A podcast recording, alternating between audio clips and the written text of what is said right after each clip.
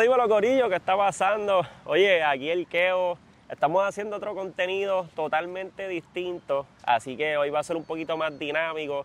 No estamos solos, estamos con el Juancito Saya, ¿qué está pasando? Tranquilo, agradecido de estar contigo, bro. Oye, no, hoy venimos, hermano, a hacer algo, ¿verdad? Como te dije ahorita, súper dinámico. Este, esto es un tipo podcast blog que estamos haciendo porque hoy pues no estamos, ¿verdad? En un día cualquiera, estamos en lo que es la Semana Santa.